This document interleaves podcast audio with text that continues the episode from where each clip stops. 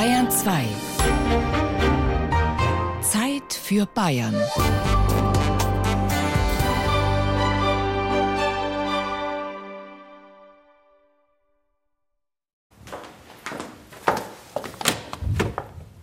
In einem kleinen, schmalen Raum im Untergeschoss der Erlanger Universitätsfrauenklinik arbeiten der Biologe Professor Ralf Dittrich und sein Team.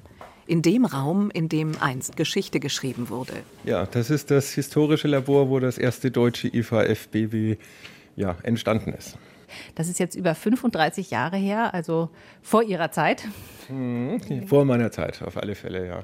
Was hat sich seitdem getan? Von den Techniken her bezüglich der In-vitro-Fertilisation eigentlich relativ wenig. Also die Methode, die damals angewandt wird, wird auch heute noch angewandt bei Patientenpaaren, wo eine tubare Sterilität vorliegt, wo also die Eizelle nicht in, vom Eierstock in den Uterus gelangen kann. Und da ist das die Methode der Wahl und die wird auch heute relativ unverändert noch so durchgeführt.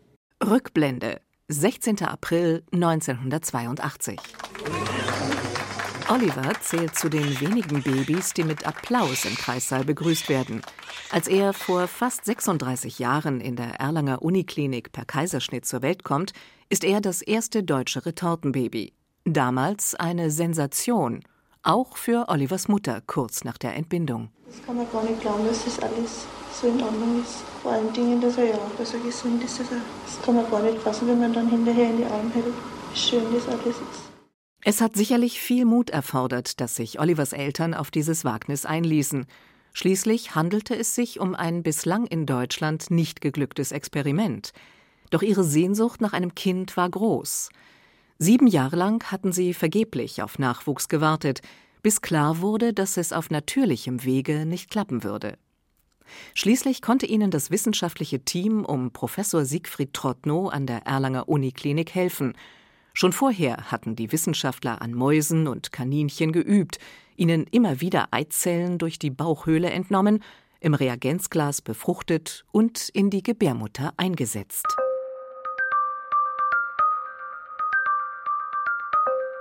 Durch die sogenannte In-vitro-Fertilisation, kurz IVF, lateinisch für Befruchtung im Glas, sind allein in Deutschland seit den 80er Jahren über 100.000 Kinder gezeugt worden. Vorab ist meist eine Hormonbehandlung der Frau notwendig. Heutzutage gibt es zahlreiche Kinderwunschzentren, in denen Ärzte die IVF und andere Methoden anbieten. Mikroskope, ein abgedichteter Kasten, Reagenzgläser. In den vergangenen fast vier Jahrzehnten ist in besagtem historischen Labor im Untergeschoss der Erlanger Universitätsfrauenklinik viel geforscht worden und wird es noch immer. Eine Laminaflow. Hier wird unter sterilen Reinluftbedingungen gearbeitet, damit eben keine äh, bakteriellen Infektionen in die Zellkultur hineinkommen. Und da müssen die Mitarbeiter leider den ganzen Tag damit leben, dass eben dieser Luftstrom und dieser Ventilator an ist. In dem Labor für In-vitro-Fertilisation und Endokrinologie forschen Professor Ralf Dittrich und seine Mitarbeiter beispielsweise daran, einen Eierstock künstlich herzustellen. Das soll Frauen zu einem Wunschkind verhelfen, deren Eierstöcke zerstört wurden etwa durch eine Chemotherapie zur Behandlung einer Krebserkrankung. Man hat heute die Möglichkeit, Follikel vor Beginn der Chemotherapie zu entnehmen und einzufrieren. Aber manchen, bei manchen Patienten kann man diese Follikel nicht zurücktransplantieren. Hier muss man versuchen, in vitro, also künstlich außerhalb des Körpers, die Eizellen zu reifen. Und an diesem Gebiet arbeiten eben mehrere Gruppen weltweit. Und da ist man noch am Anfang. Man arbeitet schon seit 20 Jahren daran. Man hat es noch nicht vollständig geschafft, aber ich bin zuversichtlich, dass in 10 bis 15 Jahren auch für diese Patienten eine Möglichkeit besteht, schwanger werden zu können. Frauen, bei denen die Retransplantation des eigenen Eierstockgewebes gelingt, können die Ärzte in Erlangen schon jetzt zum Wunschkind helfen, wie Christine. Also da oben habe ich jetzt auch wirklich aufgeräumt. Das Zimmer fürs Baby ist schon eingerichtet. Kinderbett, eine flauschige Wolkenlampe und ein bunter Baum, der die Wand ziert. Der Wickeltisch fehlt noch und das Baby. Aber das kommt bald. Ja. Genau. Und vielleicht noch so ein paar neue Klamotten, weil wir aus der Familie viele gebrauchte Sachen haben, aber das Baby soll auch so ein, zwei eigene neue Sachen bekommen. Anfang Februar soll das Kind von Christine und Sebastian auf die Welt kommen. Und es ist ein Wunder in mehrfacher Hinsicht, denn vor sechs Jahren erhielt Christine die Diagnose Lymphkrebs. Damals war sie Mitte 20 und hatte gerade geheiratet. Die Onkologen des Bamberger Klinikums empfahlen ihr, sich vor der anstehenden Chemotherapie beraten zu lassen in der Universitätsfrauenklinik in Erlangen. Das wäre eine ganz neue Methode, dass man ein Stück Eierstock entnehmen könnte und es eingefrieren könnte. Und deswegen haben wir uns dann für die OP entschieden. Das ist ein kleiner Eingriff, quasi wie eine Bauchspiegelung. Zwar unter Vollnarkose, aber genau, das dauert vielleicht 20 Minuten. Danach unterzog sich Christine ein halbes Jahr lang einer Chemotherapie und besiegte den Krebs. Anschließend ließ die junge Frau ihrem Körper erstmal vier Jahre Zeit für die Regeneration. Dann wurde deutlich, dass die Chemotherapie die Funktion ihrer Eierstöcke zerstört hatte und für die junge Frau viel zu früh die Wechseljahre begannen. Wären da nicht die zweimal einen Zentimeter kleinen Stücke aus ihren Eierstöcken, die während dieser ganzen Zeit in minus 230 Grad kaltem Stickstoff lagerten. Das macht dem Gewebe nichts aus, sagt Professor Ralf Dietrich. Die ovariellen Gewebestücke werden so klein präpariert, dass das Gefrierschutzmittel sehr gut an die Stückchen ran kann. Man kann also nicht ein ganzes Ovar einfrieren, sondern muss das in Scheiben schneiden und danach müssen die Scheiben dann transplantiert werden. In einer ersten Operation wurde Christine die Hälfte der eingefrorenen Eierstockpräparate wieder eingesetzt. Das reichte jedoch noch nicht aus, um schwanger zu werden. Deshalb folgte vor Ende 2016 eine zweite OP mit dem restlichen Gewebe. In der Universitätsfrauenklinik in Erlangen wendet Chefarzt Professor Matthias Beckmann dazu eine Technik an, bei der er aus dem Bauchfell eine Höhle anlegt. Wir versuchen, diese Höhle immer in der Nähe des Eierstocks zu machen, aus dem damals das Stück entfernt worden ist. In diese Höhle stopfen wir dann die kleinen Stücke des Eierstockgewebes, sodass der Eileiter sehr wenig Platz braucht, um aus diesem, sagen wir mal, neu entstandenen kleinen Eierstock dort Eizellen abzunehmen. Den Vorteil, den wir sehen, ist der, dass die kleinen Stücke aufgrund der guten Durchblutung des Bauchfells sehr schnell angehen. Nach drei, vier Monaten hat man dort Aktivität und da wachsen ganz kleine Blutgefäße vom Bauchfell in diese kleinen Stücke ein. Das eine ist, dass wir die hormonproduzierenden Zellen zurückgeben und das andere ist, wir geben die Eizellen mit zurück.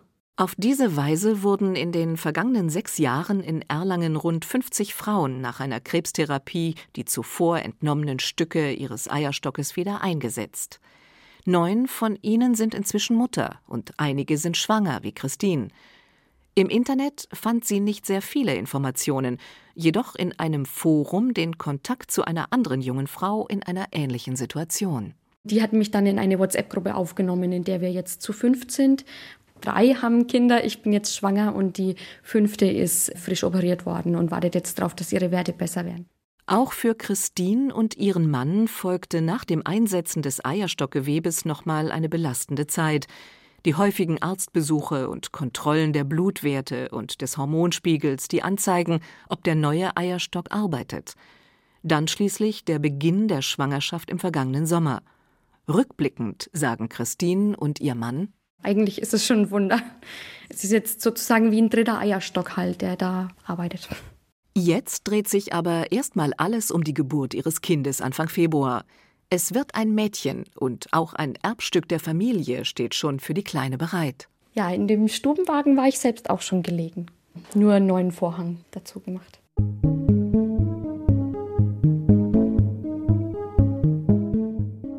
In Deutschland ist sowohl die Eizellspende als auch die Leihmutterschaft verboten. Das heißt, dass eine Frau, die keine Gebärmutter hat, auch kein eigenes Kind bekommen kann. Das betrifft hierzulande rund 25.000 Frauen, die durch eine Fehlbildung, eine Infektion, einen Unfall oder eine Erkrankung keine funktionsfähige Gebärmutter haben. Eine Transplantation ist daher die einzig legale Möglichkeit, ihnen zu einem eigenen Kind zu verhelfen. Also ein Organ zu transplantieren, das nicht lebensnotwendig ist, aber für eine bestimmte Funktion, eben die Fortpflanzung, unabdingbar, Das Projekt ist ja nur dann als positiv zu sehen, wenn es auch zu einer erfolgreichen Geburt eines Kindes kommt. Sie wird sicher kein Verfahren werden, das etwa wie die IVF in-vitro-Fertilisation für viele Patientinnen zur Verfügung stehen wird. Aber ich halte sie für eine denkbare Möglichkeit. Professor Karl-Heinz Leven ist Lehrstuhlinhaber und Leiter des Instituts für Geschichte und Ethik der Medizin an der Friedrich-Alexander-Universität Erlangen-Nürnberg. Er hält die Gebärmuttertransplantation für ethisch vertretbar. Das sah die Deutsche Gesellschaft für Reproduktionsmedizin vor vier Jahren noch anders. Ihre Mitglieder konnten sich nicht vorstellen, dass eine Gebärmuttertransplantation beim Menschen funktioniert – doch nach den Transplantationserfolgen des schwedischen Arztes Mats Brännström haben sie ihre Meinung inzwischen geändert. Und Professor Leven ergänzt: Die Möglichkeit, sich fortzupflanzen, ist ja auch im Sinne der WHO ein sehr wichtiges Gut. Die Medizin hat die Aufgabe, Menschen, die das möchten, zu einem Kind zu verhelfen. Und diese Aufgabe wird weltweit und auch hier in Erlangen sehr ernst genommen. Man könnte fast von einem Menschenrecht sprechen. Ob man dafür jeden Aufwand, auch der ja nicht nur materiell sehr erheblich ist, treiben kann oder muss, das ist eine andere Frage und muss auch im Einzelfall entschieden werden. Welche Verfahren dienen tatsächlich nur in Anführungszeichen den Interessen von Kranken und sind damit eigentlich unproblematisch, aber wo werden Grenzen überschritten, die man auch als solche erkennen muss? In diesem Jahr soll das deutschlandweit erste Zentrum für Gebärmuttertransplantation an der Uniklinik Erlangen entstehen.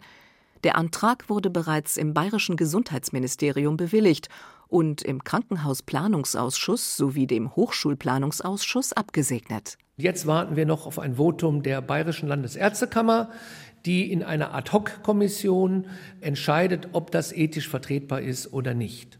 Wir hoffen auf ein positives Votum im Januar, Anfang Februar.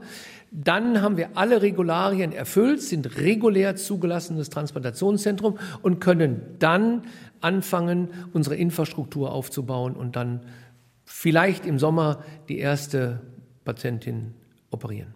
Professor Matthias Beckmann, Chefarzt der Erlanger Universitätsfrauenklinik, hat bereits ein Team zusammengestellt aus plastischen Chirurgen, Gefäßchirurgen, Gynäkologen und Immunologen. Gemeinsam haben sie Gebärmuttertransplantationen an Schafen geprobt und sind mit dem Ergebnis zufrieden. Die besondere Herausforderung ist dabei die Dehnbarkeit des Organs, denn eine Gebärmutter verlängert sich im Laufe einer Schwangerschaft von rund acht Zentimetern auf circa einen halben Meter und nimmt enorm an Volumen zu. Deswegen sind die Blutgefäße, die die Gebärmutter versorgen, wir nennen das Spiralarterien, die sind wie eine Schraubenfeder aufgezogen. Die Venen, die abführenden Blutgefäße, müssen sich dehnen auf 30 Zentimeter um das Kind zu versorgen, sodass die Gebärmuttertransplantation eher ein technisches Problem für die Gefäßversorgung ist, als ein Abstoßungsproblem, was wir sonst aus anderen Transplantaten kennen. Die Abstoßungsgefahr ist geringer als bei anderen Organen, weil eine Gebärmutter es sozusagen gewohnt ist, dass ein Embryo zur Hälfte fremde Gene mitbringt. Es ist zwar hilfreich, wenn beispielsweise eine Mutter ihrer Tochter eine Gebärmutter spendet, aber es muss nicht zwingend eine Familienspende sein. Es gibt 35-Jährige, die sagt, ich will kein weiteres Kind mehr. Meine Gebärmutter hat gezeigt, dass sie gut funktioniert. Wollen Sie die nicht nehmen? Wir haben auch eine 65-Jährige, die sich gemeldet hat und sie hat keine Kinder bekommen, aber sie denkt, das wäre eine gute Sache, sie würde das auch machen. Und dann haben wir eine ganz andere Gruppe noch von Menschen, das sind Transsexuelle. Und äh, das sind dann in dem Falle Frauen, die denken, sie sind eigentlich eher dem männlichen Geschlecht zugeordnet. Und als wir dann in der Zeitung standen, kamen plötzlich Schreiben von Frauen, die sich in ihrem Körper nicht gut zurechtfanden und uns angeboten haben, sie würden sehr gerne ihre Gebärmutter abgeben, damit sie damit noch anderen helfen können. In Deutschland hat es bislang nur zwei Gebärmuttertransplantationen in der Tübinger Universitätsfrauenklinik gegeben, für die der schwedische Arzt Mats Brännström engagiert wurde. Er gilt in Europa als Pionier auf diesem Gebiet und kann bereits große Erfolge vorweisen. Durch seine Hilfe kam beispielsweise 2014 der kleine Vincent in Göteborg gesund auf die Welt, nachdem er in einer gespendeten Gebärmutter herangereift war. Auch der Biologe Professor Ralf Dittrich beschäftigt sich am Fortpflanzungszentrum des Uniklinikums Erlangen seit vielen Jahren mit der Gebärmutter. Das ist eine Pumpe, die Organe perfundiert. Das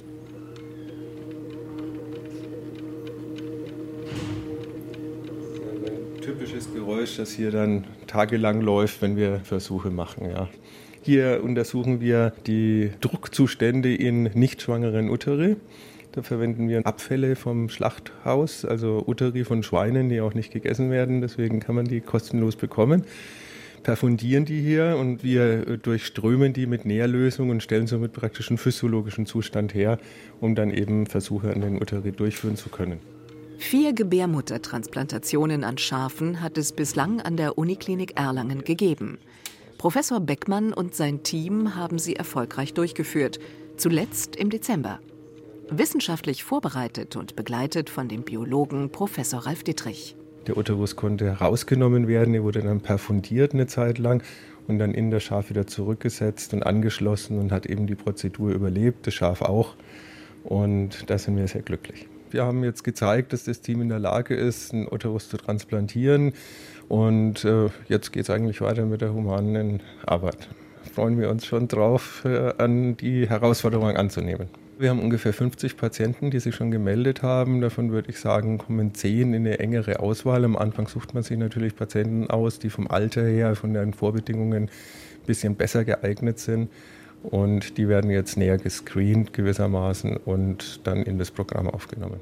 Im antiken Griechenland wusste man bereits, dass sich das werdende Leben in der Gebärmutter entwickelt. Doch in der hippokratischen Medizin galt die Gebärmutter nicht als fest im Becken verankert. Noch bis Mitte des 17. Jahrhunderts gingen Ärzte davon aus, dass sich die Gebärmutter im Gehirn festsetzen könne. Man glaubte tatsächlich, der Uterus kann insbesondere bei jungen Frauen im Körper herumwandern und, wenn er an andere Organe stößt, etwa an die Leber, das Zwerchfell, aber bisweilen auch seine Wanderung bis in den Halsbereich ausdehnt. Man glaubte, dass er bei diesen Anstößen an andere Bereiche im Körper Krankheitssymptome auslösen könnte, etwa Erstickungsanfälle, Schmerzen. Hystera ist das Wort für das Organ und die Krankheitszeichen, die man beobachten konnte, die nannte man hysterische Krankheitszeichen, eben weil sie durch das Organ Hystera, die Gebärmutter, bedingt waren. Und von dieser Bezeichnung hat sich dann in der Neuzeit der Begriff Hysterie, also wörtlich Gebärmutterkrankheit, abgeleitet. Allerdings da verengt auf psychische Symptome. Soweit Karl-Heinz Leven, Professor für Geschichte und Ethik der Medizin. In Zukunft geht die Gebärmutter bei einer Organspende nun tatsächlich auf Wanderschaft von einem Körper in den anderen.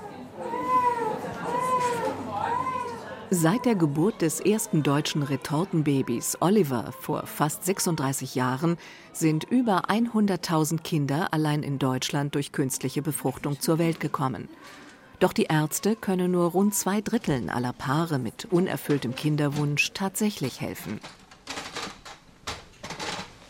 Auf dem Flur vor den Laboren in der Erlanger Universitätsfrauenklinik sitzen Patientinnen, die gerne schwanger werden möchten. Während sie auf die Blutabnahme warten, schauen sie stumm in eine Zeitschrift oder auf den Boden vor sich. Auch Andrea erinnert sich noch an die schwere Zeit, als sie eine künstliche Befruchtung nach der anderen durchmachte. Bin dann auch beim ersten Mal schwanger geworden, hab's aber dann verloren. Beim ersten Mal ist es, man fällt in ein komplettes Loch. Ich habe das immer verheimlicht von meiner kompletten Familie, bis ich die Krankenhausaufenthalte gehabt habe. Ich war viermal schwanger mit fünf Kindern. Und viele schockiere ich eigentlich damit. Die können damit nicht umgehen. Viele sind dann so, Allmächt, Allmächt, Allmächt, äh, IVF. Ähm, ähm, und bloß wenn du, wenn du anfängst zu reden, merkst du eigentlich, wie viele Kinder künstlich befruchtet sind. Neunmal hat sie die ganze Prozedur über sich ergehen lassen. Hormone schlucken, Eizellen entnehmen, im Reagenzglas befruchten lassen und wieder einsetzen. Es hat nicht einmal geklappt. Rund 60 Prozent dieser Schwangerschaften enden frühzeitig mit einem Abgang, also warten, bangen, hoffen, trauern. Und das belastende Gefühl, eine unvollkommene Frau zu sein.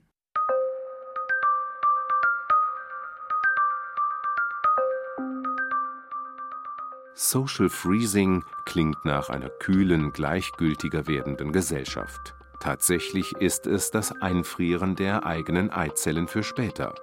Denn während Frau selber altert, bleiben die Eizellen im Stickstoff jung und frisch.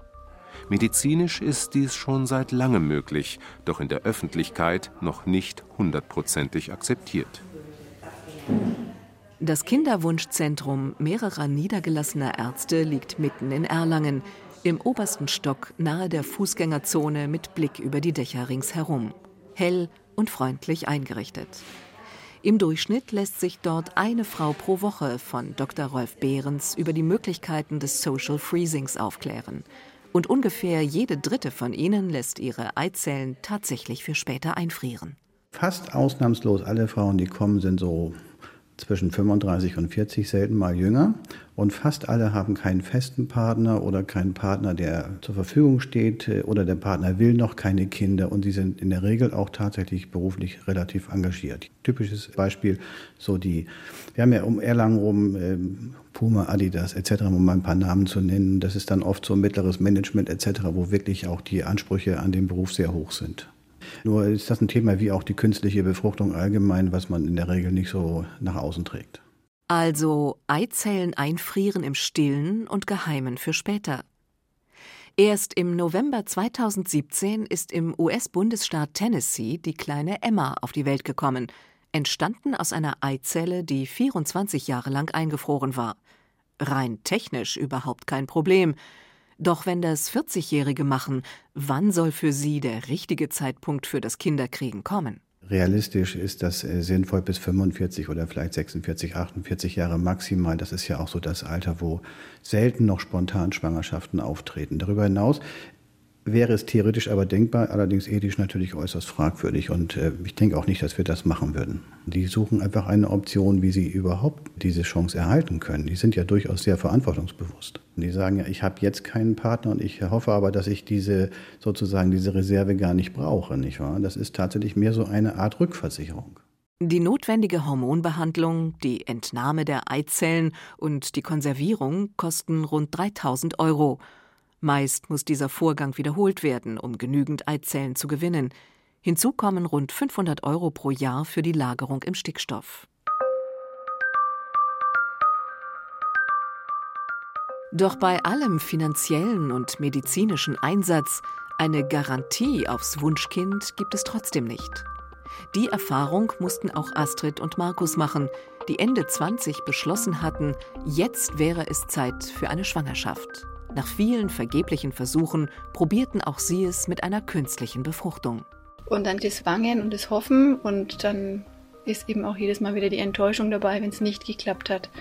Und nach dem dritten Versuch, der leider nicht geklappt hat, wurde uns dann vom Arzt nahegelegt, dass wir uns doch mit dem Gedanken abfinden müssen, dass wir eben keine Kinder kriegen können. Und mit dieser Diagnose hatte sich das Paar dann eigentlich schon abgefunden. Ja, nachdem wir dann eben erfahren haben, dass wir keine Kinder kriegen können, dachte ich mir, so, jetzt erfüllen wir uns endlich mal unseren lang ersehnten Traum, eine große Australienreise. Ja, und da kommt unser großer Sohn her. Völlig natürlich, völlig entspannt im Urlaub. Ähm, vielleicht waren es auch die Geister der Aborigines, man weiß es nicht so genau, aber da kam er her.